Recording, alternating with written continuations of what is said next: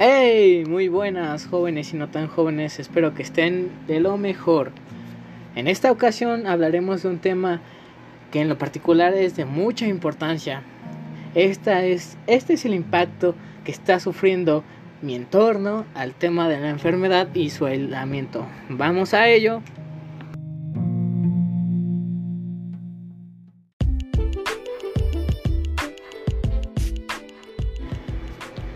Bueno, vamos al tema. Pónganse cómodos y cómodas, que esto apenas comienza.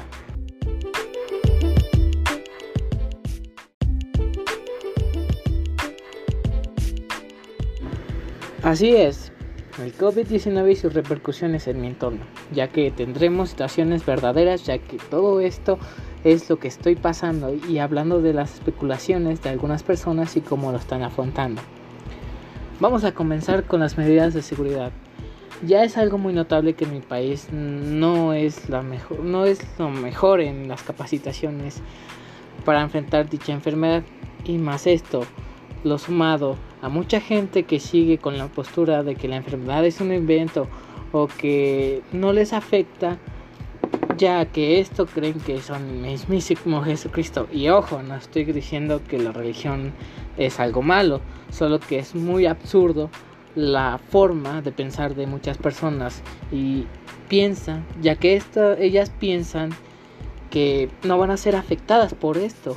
Y esto realmente pues hace que no cuente con medidas de seguridad, no cuenten con medidas de seguridad como ponerse cubrebocas, usar el gel antibacterial, tomar la sana distancia considerando así la otra persona su distancia hacia la otra persona, esto no solo ocasiona que ellos corran peligro, sino también exponen a sus familias, a otras personas.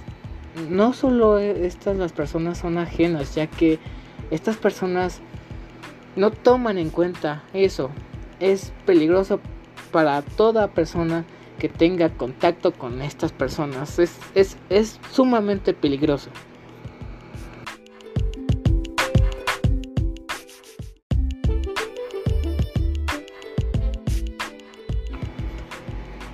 Todo esto es lo que veo en el municipio donde yo vivo y estoy seguro que así como lo que yo veo en este, en este tipo de personas en mi localidad, también habrá más gente en diferencia, en diferentes partes con la misma, las mismas actitudes y las mismas creencias. La verdad es algo muy difícil de creer a pesar de que ya estamos en pleno siglo XXI.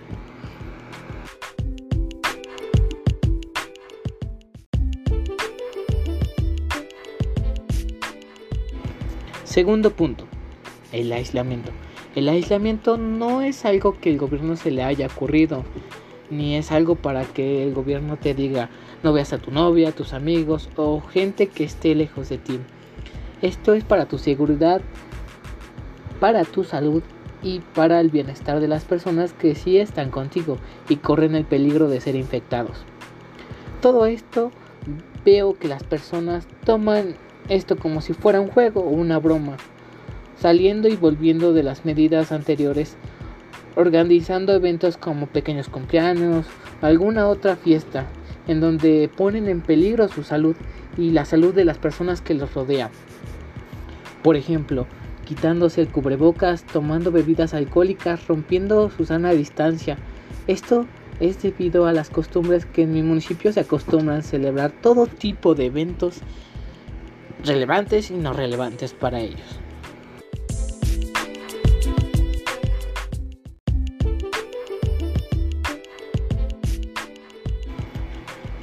Tercer punto, la delincuencia en aumento. Al parecer las personas que se dedican a este tipo de, de cosas hayan pensado que solamente las personas que cuentan con un monto económico o que van a trabajar y cuentan con dinero para ir a, trabajar, saldrán a la calle, pero al parecer, no sé, esto se deba a que la delincuencia así lo entienda. Pero en realidad mm, es algo que al, a lo visto, a las personas donde yo vivo, les parece algo normal y se conforman al saber esto.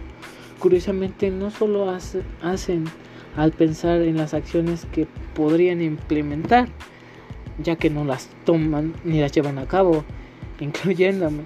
Y por supuesto esto me afecta, tal vez de una manera directa, pero sí que es algo que se tiene que destacar en este punto de, vista.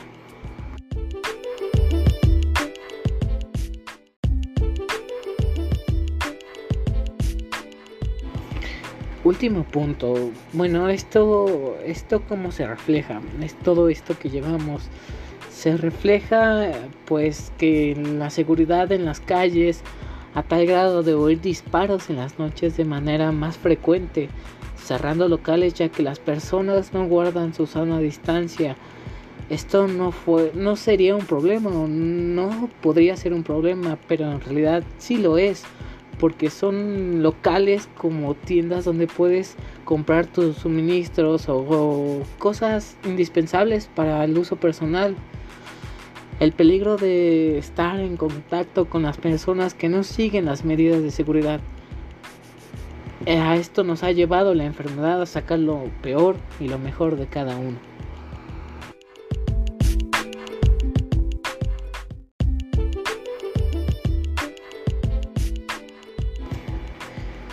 Bueno, en resumen, no tomen esto como un juego, sean conscientes y si eres de esas personas, cambia, no por mí, sino por ti y las personas que te importan. Esto es todo amigos, nos vemos en la próxima emisión. Me despido, yo soy Alan y no olviden, cuando el tejolote canta, el indio muere.